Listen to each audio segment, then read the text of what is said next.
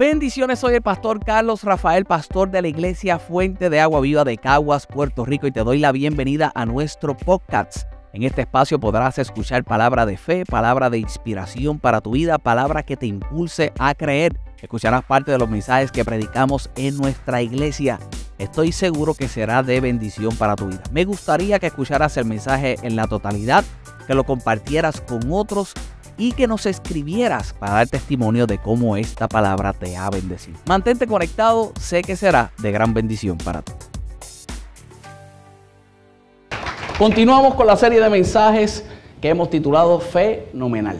Es un tiempo de fe, es lo que estamos declarando en nuestras vidas, declarando en todo el que llegue a este lugar. Es un tiempo de utilizar correctamente la fe. Es un tiempo de estar conscientes de cómo utilizar la fe. Y mientras ¿verdad? Decía la semana pasada, meditaba en qué línea de pensamientos poder dirigir un tiempo como este.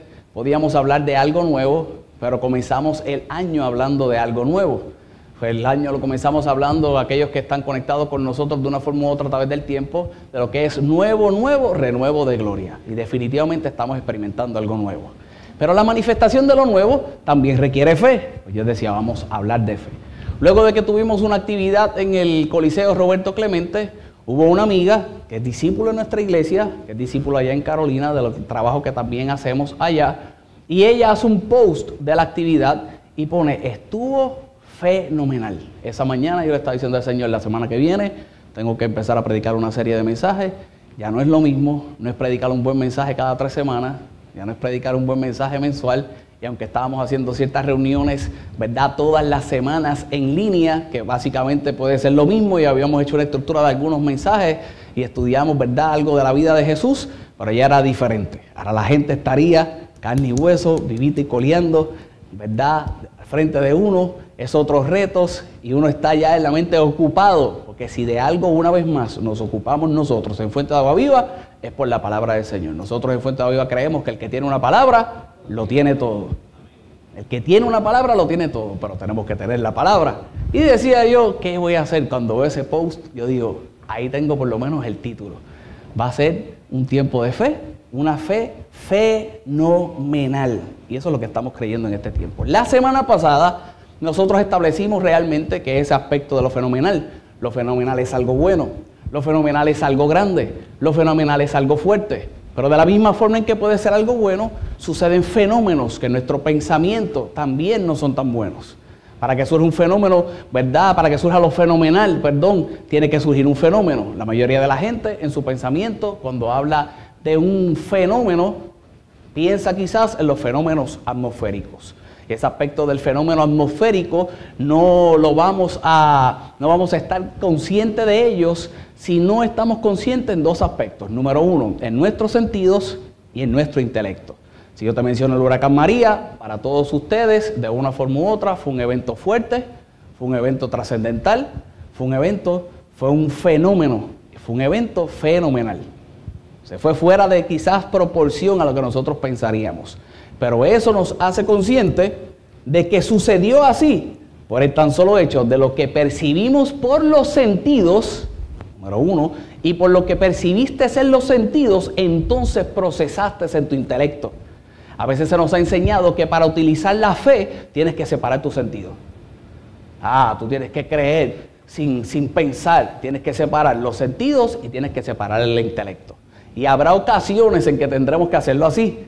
Lo que parece imposible para los hombres es posible para Dios. Y hay eventos que parecen imposibles y definitivamente no me puedo dejar llevar por los sentidos ni por el intelecto cuando me toca creer en momentos como esos. Eso es cierto, eso es real, pero no quiere decir que en momentos de nuestra vida o todos los momentos de nuestra vida tengamos que separar el intelecto y tengamos que separar lo que son los sentidos. Carlos, ¿por qué? Porque a través de lo que yo veo, a través de lo que yo escucho, que pueda hacer Dios en mi vida y lo proceso en mi pensamiento, tengo una expectativa de lo grandioso que podrá hacer. Entonces yo creo, después que creo, veo. Y cuando veo esa manifestación del poder de Dios, en mi intelecto está todo lo que Él puede hacer en mi vida. Y esa es la expectativa del creyente y esa es la fe fenomenal que yo quiero declarar en tu vida. Es una fe que definitivamente tú vas a estar consciente,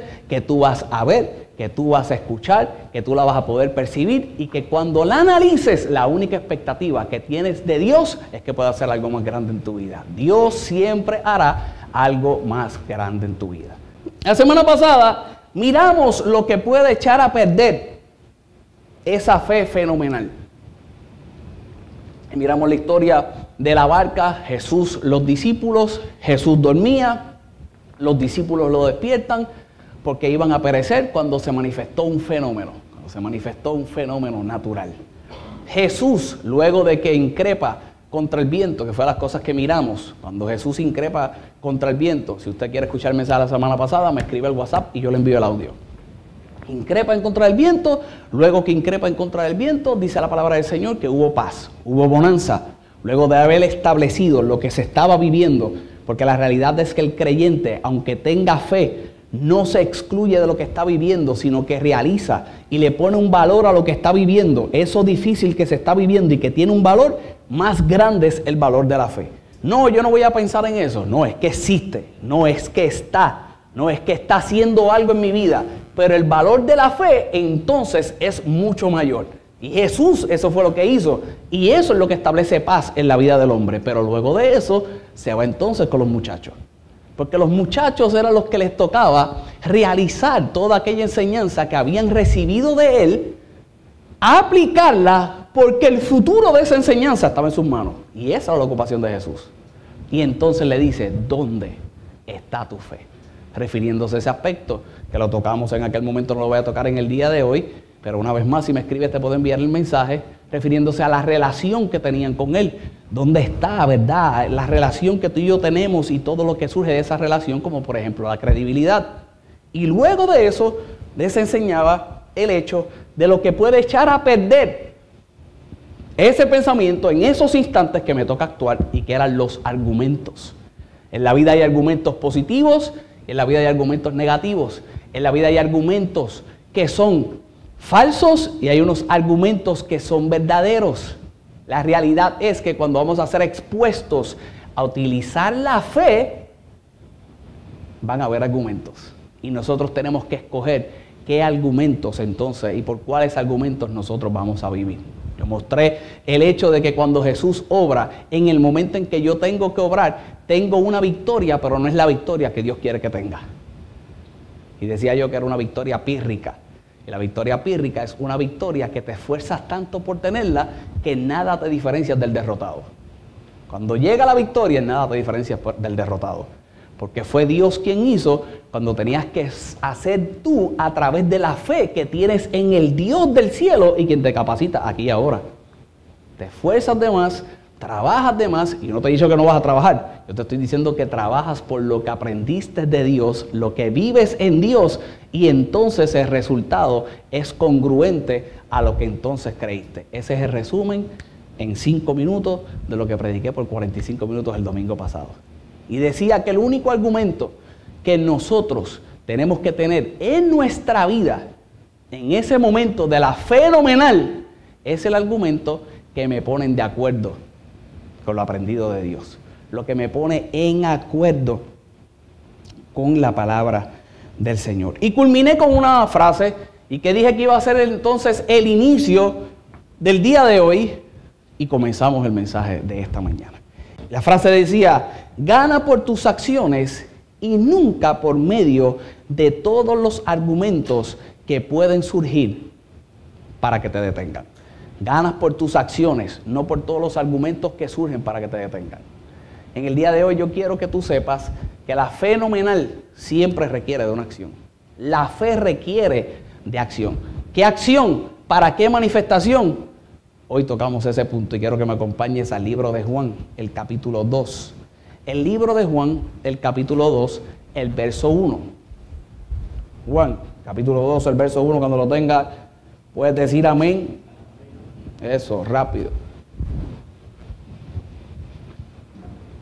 El libro de Juan, el capítulo 2, el verso 1, me va a ayudar entonces a establecer lo que quiero compartir contigo en el día de hoy. Mira lo que dice la palabra del Señor. Al tercer día, Y quiero que sepas que hay un orden cronológico de lo que está surgiendo en este instante. Cuando miras el capítulo 1, y han pasado, ¿verdad?, en varios momentos, pero fue un orden cronológico. Dice, al siguiente día, y comienza a hablar, ¿verdad?, de lo que estaba enseñando Juan. Al siguiente día, la experiencia que se tiene Juan con Jesús. Al siguiente día, dice la palabra del Señor, entonces que se encuentra con un grupo de hombres que pasan a ser sus discípulos. Luego de eso, hay la manifestación de esto. Y dice el verso número uno, el tercer día se hicieron unas bodas en Caná. El tercer día se hicieron unas bodas en Caná de Galilea. Y estaba allí la madre de Jesús. Hoy es Día de las Madres, ¿cierto?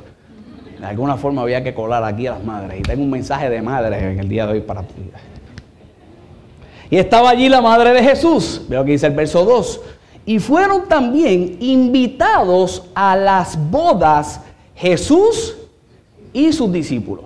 La madre de Jesús estaba allí. Y se destaca el hecho de que la madre de Jesús estaba allí por la importancia que tenía la madre de Jesús, que lo vamos a ver más adelante. Algunos historiadores resaltan algunas cosas respecto a la importancia de que la madre de Jesús estaba allí y lo que representaba en medio de esa boda. Pero entonces también, una vez más, lo que se escribe en la Biblia, cada detalle de la Biblia, tiene un porqué, tiene una razón. Y dice que estaba la madre de Jesús, resalta la figura de la madre de Jesús por lo que responsablemente, ¿verdad?, tenía que asumir en aquel lugar de aquella boda. Pero entonces te dice, que fueron también invitados a las bodas Jesús y sus discípulos. ¿Y qué pasó? Y faltando el vino, faltando el vino, otro elemento muy importante, la madre de Jesús le dijo, no tienen vino. Dicen los historiadores que María podía, la que se estaba casando, podía ser sobrina de María. Podía ser la sobrina de María la que se estaba casando tenía hasta cierto punto una inherencia en la organización de la boda y una responsabilidad, y por eso te decía el, destaque de ella dentro de los versos. Se dice que se invitó a Jesús y los discípulos. El vino, y no solamente el vino, ¿verdad? Todo lo que representaba parte de la fiesta, como la comida. Bueno, tú sabes de eso, que te encanta fiestar. Mira, mal hace. De acuerdo a los invitados, son las cosas que tienes que tener. ¿Cierto? Hay algunos otros historiadores que dicen que Jesús y los discípulos no estaban invitados, llegaron, consumieron y como consumieron se acabó. Yo no creo eso, no creo tanto eso porque no creo que Jesús haya sido tan borrachón. Pero, ni los discípulos, porque tú te preparas para algo y llega Jesús, hay dos o tres que se rieron. Oramos por usted al final. Pero, una vez más, lo que tienes está acorde de la cantidad de invitados que ibas a tener. Así que se tuvo que haber tenido una planificación para el evento, se tuvo que tener una planificación. Lo que sucede es que aún con la planificación para el evento, entonces surge el hecho de que había escasez. Y comienzo a predicar muy rápido de las primeras cosas que puede surgir en la vida de un hombre para que se manifieste. Lo fenomenal es la escasez. Es la escasez. La escasez no es otra cosa de no tener algo que realmente necesitas. ¿Y por qué el vino se necesitaba? Pues el vino en una boda en aquel tiempo, el vino en una boda en aquel momento histórico, dentro de la sociedad en que se vivía, era uno muy importante. En la boda debía haber vino. En la boda se tenía que tomar el vino. En la boda se repudiaba aquel que tomara de más el vino. Y aquí parece que dos o tres tomaron de más porque el vino se acabó. Pero el vino era necesario para que la fiesta continuara. Se dice a través de la historia que la fiesta tenía que durar unos siete días. Y ahora en el tercer día ya no había vino. ¿Cuántas veces en nuestra vida escasea, se acaba lo que necesitamos? ¿Y cuántas veces en nuestra vida, por eso que necesitamos, lo que tenemos que actuar es en fe. Y yo quiero que en el día de hoy tú realices y actúes por una fe fenomenal en el momento de escasez. Desde ahora te digo que esto va más profundo de un vino. Desde ahora te digo que esto va más profundo de una fiesta. Desde ahora te digo que en el día de hoy tú sales de este lugar creyendo en lo que Dios hace realmente en tu vida a través de la manifestación de la enseñanza de esta palabra. Lo que escasea en tu vida va a ser lleno por el poder de Dios, por el Espíritu Santo de Dios y definitivamente sales de aquí con una fe fenomenal, creyendo que definitivamente Jesús puede suplir esa necesidad. Y mira lo que dice la palabra del Señor, no tienen vino. Y Jesús le dijo, ¿qué tienes conmigo, mujer? Aún no ha venido mi hora. ¿Qué tienes contra mí? ¿Qué tienes conmigo, mujer? Es la madre la que le está diciendo, es la madre la que lo está ocupando y ahora él utiliza esta expresión de mujer y pensaríamos todos nosotros quizás por nuestro lenguaje, por nuestra forma de actuar, pensar culturalmente hablando, que estaba increpando ahora a María. Y no era así. No era así. No fue un ¿qué tienes conmigo mujer? No, no sabemos el matiz en medio de la frase pero sí se puede decir que cuando miras esa expresión en el original, en el castellano, no hay algo, no hay una, no hay una expresión que pueda reflejar realmente lo que él está diciendo. Sí, cuando buscas en el original, y no quiero complicar esto mucho porque no voy a entrar en ese detalle, y se puede mirar más adelante, pero Jesús se refiere como a una esposa. Y hacia una esposa siempre hay amor. ¿Por qué digo que no voy a complicar esto? Porque Jesús siempre miró y Dios, ¿verdad?, se refirió hacia la iglesia como su esposa. Y dije que no iba a complicar esto hoy. Pero es la madre la que trae la necesidad en medio de una boda. Y ahora Jesús le dice, ¿qué tienes conmigo? No ha llegado mi hora. Si hubiera una ocupación y si hubiera una convicción en la vida de Jesús, yo pienso que era en esa expresión la convicción de lo que podía hacer, pero la ocupación de que ahora María quisiera encajarlo en tiempo y espacio cuando la manifestación de Dios no tiene tiempo ni espacio. La fe fenomenal no tiene tal cosa como una ubicación de tiempo y espacio, aunque la manifestación de ella es en tiempo y es en espacio. Y Jesús le dice, me ha llegado mi hora. Me había llegado una hora en específico que es la que te voy a mostrar en el día de hoy. Y me adelanto al mensaje. Demostrar su gloria ante la sociedad. Demostrar todo lo que él podía hacer. Él decía, ahora tú quieres determinar o quieres encajarme a mí en el tiempo y espacio de la manifestación de todo lo que yo puedo hacer, pero la fe de aquella mujer era tan grande y la fe de aquella mujer reconociendo la capacidad que tenía su hijo, porque si algo destaca, aquí va lo del Día de las Madres, si algo destaca a una madre de fe es que tiene la convicción del cumplimiento de lo divino en la vida de sus hijos. Si algo destaca, ¿verdad? Gracias. Ahí, era el aplauso. Y era el aplauso de madre. Eso es lo único que voy a tirarle el a las madres. Pero si algo destaca una madre de fe, es el cumplimiento, el reconocimiento, la convicción del cumplimiento de lo divino en la vida de su hijo. Y aquella mujer estaba convencida de lo que Jesús podía hacer. Y ahora ese convencimiento le está trayendo una responsabilidad suya en medio de aquella boda para que la fiesta continuara y que no se echara a perder lo que se supone que sucediera por los próximos días. Falta vino. Falta vino. Carlos, ¿dónde llega la fe de esta mujer? Llega al nivel de que sin tener una respuesta de Jesús, ahora comienza a darle instrucciones a la gente que tendría que accionar por lo que Jesús iba a hacer. Una vez más, yo quiero que nos dices dónde llega la fe en tu vida. Jesús tendría que hacerlo. La semana pasada hablamos de lo que nosotros tendríamos que hacer. Esta semana te estoy hablando de algo que Jesús hace, de algo que Jesús es capaz de hacer aquí y ahora, aunque para Él no hay un aquí y ahora. A lo mejor ya Jesús hizo, pero es la fe la que te hace accionar y no solamente te hace accionar, sino que todos los elementos necesarios para que esa fe accione, tú los puedes creer, tú los puedes manifestar, tú los puedes, en otras palabras, ella da una instrucción a aquellos que tenían que realizar lo que Él dijera. Tú los puedes unir y tú los puedes producir. Y ahora ella dice, y es lo que dice la palabra del Señor, ¿qué tienes conmigo mujer? Aún no ha venido mi hora. Su madre dijo a los que servían, haced todo lo que os dijere.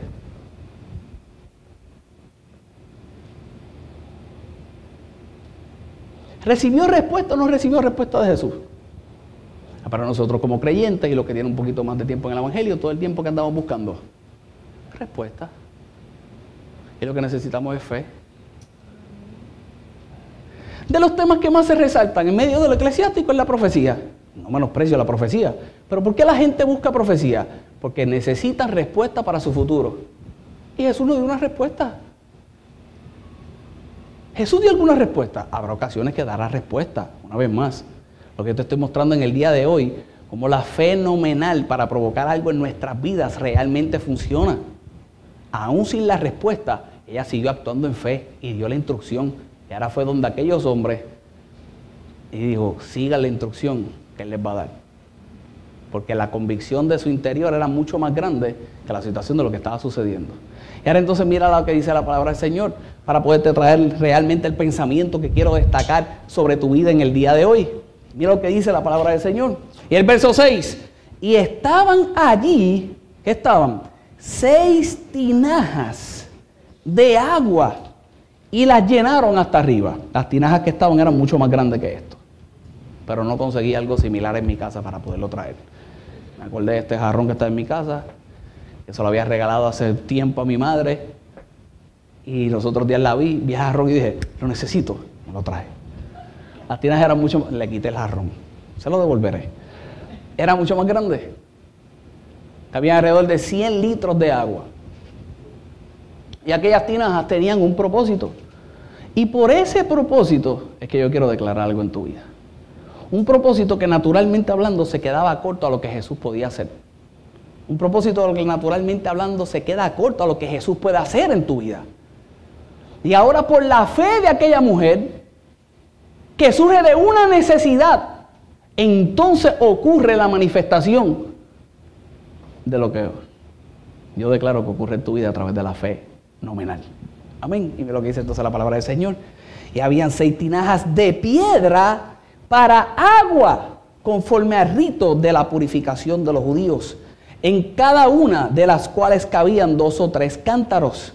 El verso 7 dice, y Jesús les dijo, de inmediato entonces Jesús, ¿a qué reaccionó? A la fe. Jesús reaccionó a la fe. La mujer dijo, va a dar la instrucción. Yo no creo en un Jesús malcriado.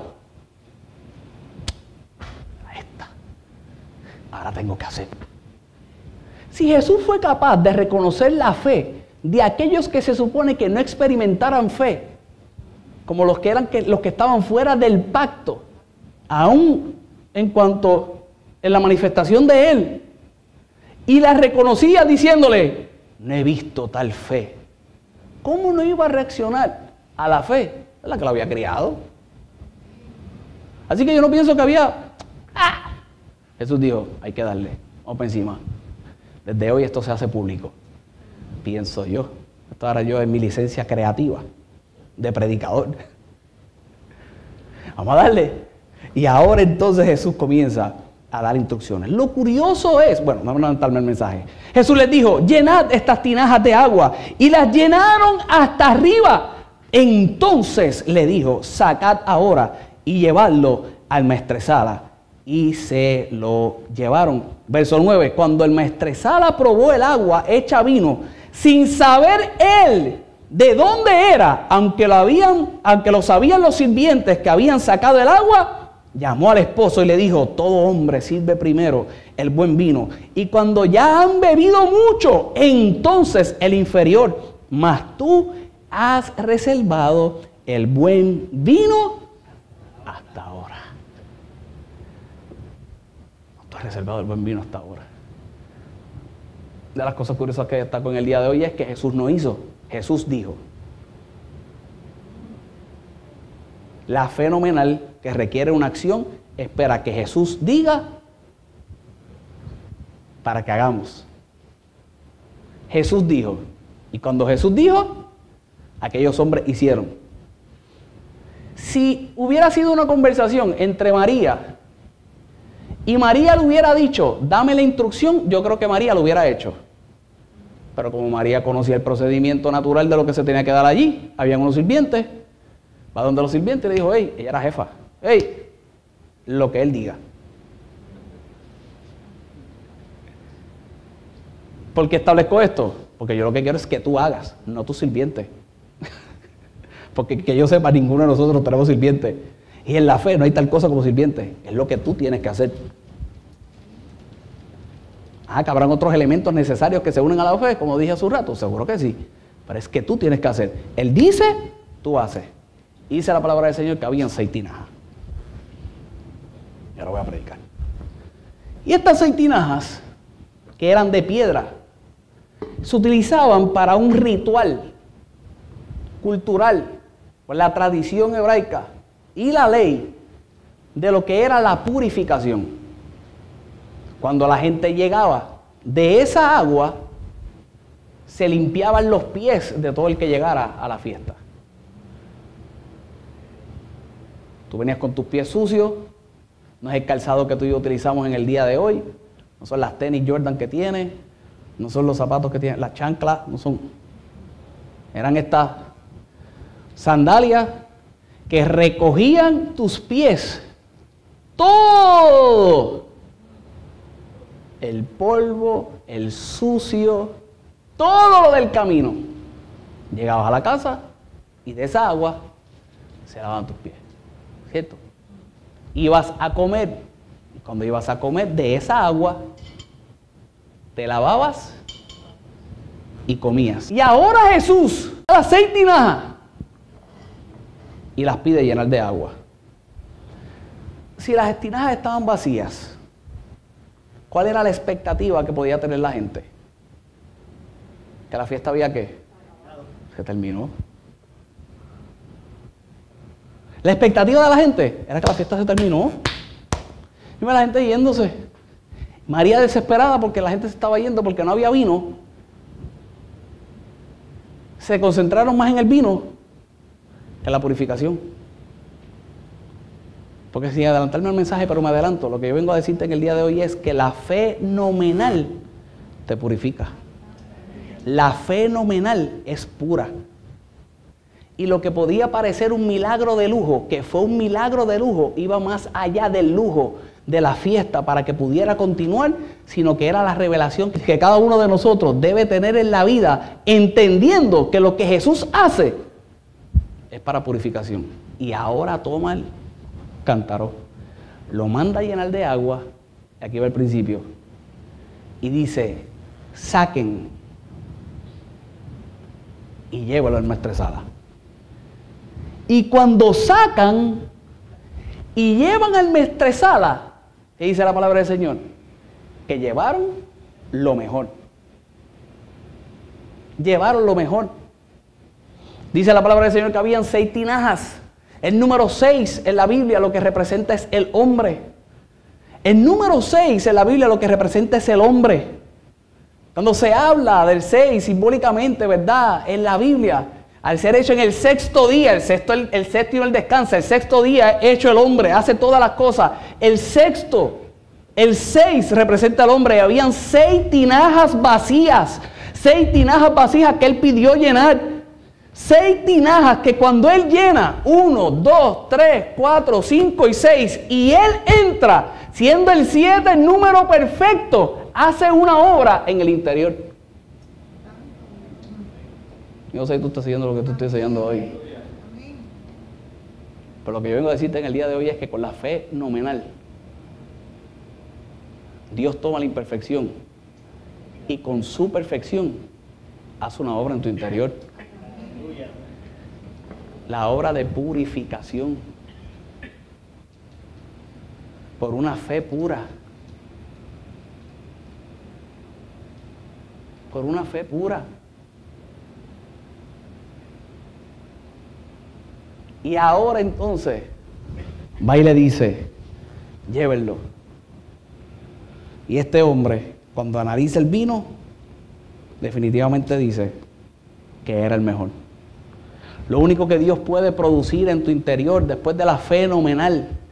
Lo único que Dios puede producir cuando definitivamente hay escasez, porque tiene que haber escasez para que Dios pueda llenar. Y cuando Dios llena, cuando saca el producto de tu interior, es lo mejor. La fenomenal produce en tu vida lo mejor lo mejor de ti, lo mejor de ti pronunciado y producido por el mismo Dios. Y eso es lo que yo vengo a decirte en el día de hoy. Es que no importa la tinaja, más allá de la tinaja, es lo que llena la tinaja. Y tú te puedes considerar la tinaja, que a lo mejor puede haber escasez y yo no sé de que hay escasez en tu vida. La gente se dirige siempre a lo material y la semana que viene hablaremos un poco de eso, pero se trata mucho más allá de lo material. Lo que sucede es que va referente al interior, a lo que sucede muy dentro y la obra que Él hace muy dentro, dentro del hombre, dentro de la imperfección, dentro de lo que pueda suceder. Eso es lo grande. Y cuando Él entonces lo llena, el reflejo de lo que está sucediendo, el reflejo de lo que se ve, es lo mejor. Si tú quieres creer por lo mejor en tu vida, si tú quieres creer por lo mejor de Dios en tu vida, tú tienes que permitir que Él llene la tinaja, que haga la obra y que sea otro el que sepa todo lo grandioso que Él ha hecho. Él ha hecho. Como te dije hace un rato, lo que él no quería era que determinaran quizás la hora, que determinaran el tiempo en que tenía que ser público, pero la fe fue más allá. La fe lo empujó al tiempo y al espacio, al tiempo y al espacio de la necesidad cuando en él no hay tiempo ni espacio. Se dice que para hacer el vino tiene que pasar cuánto? El mejor vino, mucho tiempo. Mientras más tiempo tiene, ¿cierto? No había tiempo ni espacio. Había una obra que hacer. Lo que Dios hace en tu interior tiene una manifestación natural de tiempo y espacio. Pero en su tiempo, ya lo hizo. Y la pregunta es si estás consciente de eso, si estás consciente de realmente es de, de lo que Él está haciendo en tu vida. Es lo que dice la palabra del Señor en el verso 11. Este principio de señales, para poder concluir en el día de hoy, este principio de señales hizo Jesús en Caná de Galilea. Y mira lo que dice, y manifestó su gloria. Y manifestó su gloria.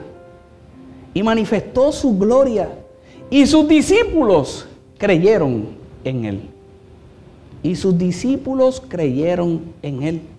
Después de esto descendieron a Capernaum él, su madre, sus hermanos, sus discípulos y estuvieron allí muchos días. Carlos, ¿tú piensas que solamente por el aspecto de las tinajas y la purificación, ese evento se trataba de purificación? Se dice que las bodas, y dejé esto para lo último para poder... Se dice que las bodas tenían una duración de siete días, ¿cierto? La ocupación de María eran esos siete días. Porque esos siete días estaban completamente relacionados a purificación, a lo puro. ¿A lo por qué? Cuenta la historia y se dice que históricamente las bodas de las viudas o desposadas, la fiesta de la boda duraba tres días. La boda de una virgen tenía que durar siete días. Y allí lo que estaba en tela de juicio ante la sociedad no era que se acabara el vino era lo puro de aquella novia.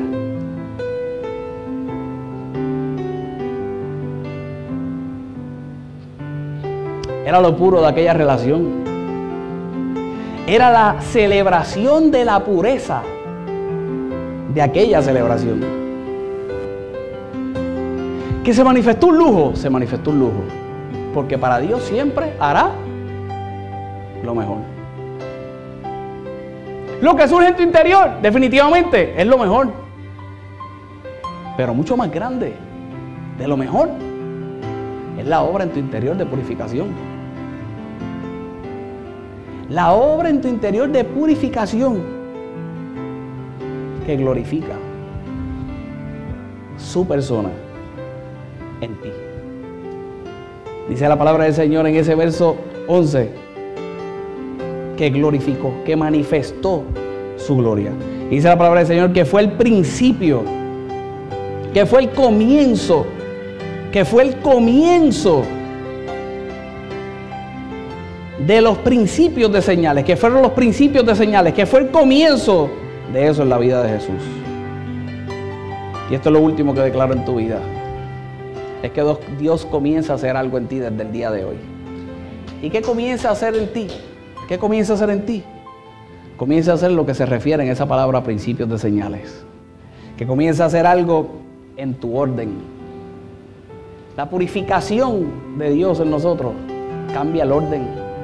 ¿Qué orden? El orden de las cosas que nosotros pensamos que deberían ser a nuestra forma, cuando quizás en su orden es todo lo contrario. Fue el principio de señales. Se cambió el orden aún en la vida de Jesús. Número dos, el comienzo de un nuevo tiempo. Fue el comienzo de señales, el principio de señales estableciendo un nuevo tiempo. Yo declaro un nuevo orden en tu vida. Yo declaro un nuevo tiempo en el nombre poderoso de Jesús. Fue el principio de señales refiriéndose al lugar. ¿Usted cree que en una sociedad donde vivimos tan controversial, en el día de hoy se pudiera decir, si Cristo hubiera venido, que su primer milagro fue cambiar el agua en vino? Si lo primero que lo juzgaban iba a ser los religiosos. Lo primero que hubiéramos juzgado hubiera sido nosotros. Lo que era blasfemia del cielo. Por el lugar. Por el lugar. Hay un nuevo comienzo en el lugar. Hay un nuevo comienzo una vez más. Hay un nuevo principio en tu orden, en tu tiempo, en el lugar. Y hay algo aquí que se establece en la vida de Jesús. Y cuando lo miras en el original, esa palabra principio se refería a rango. Carlos, ¿por qué rango? Porque definitivamente para que se manifieste la purificación que proviene de esa fe pura, de lo fenomenal en cada uno de nosotros, hay que respetar los rangos. Y respetar los rangos es darle la posición al soberano y al rey de reyes en nuestra vida. Jesús podía tener en su pensamiento un orden. Jesús podía tener en su pensamiento un tiempo. Jesús podía tener en su pensamiento un lugar pero más grande era el rango. El rango del Padre que lo había capacitado para que Él pudiera hacer lo que tenía que hacer, se manifestara en aquel lugar y que en el día de hoy tú y yo creamos que también lo pueda hacer en nuestra vida. Y en el nombre poderoso de Jesús yo declaro que lo que hace en tu interior a través de la fe fenomenal es una fe pura. Una fe pura que produce de ti lo mejor. Dale un aplauso al Señor y ponte de pie. Si este mensaje ha sido de bendición a tu vida, conecta con nosotros a través de las redes sociales. Búscanos como FAV Caguas en Instagram, Iglesia Fuente de Agua Viva Caguas en Facebook y nuestro canal de YouTube FAV Caguas. Sé parte de nuestros servicios presencial en línea todos los domingos a las 10.30 de la mañana y martes a las 7.30 de la noche. Para más información, escríbenos al WhatsApp de nuestra iglesia. Alguien quiere conectar contigo.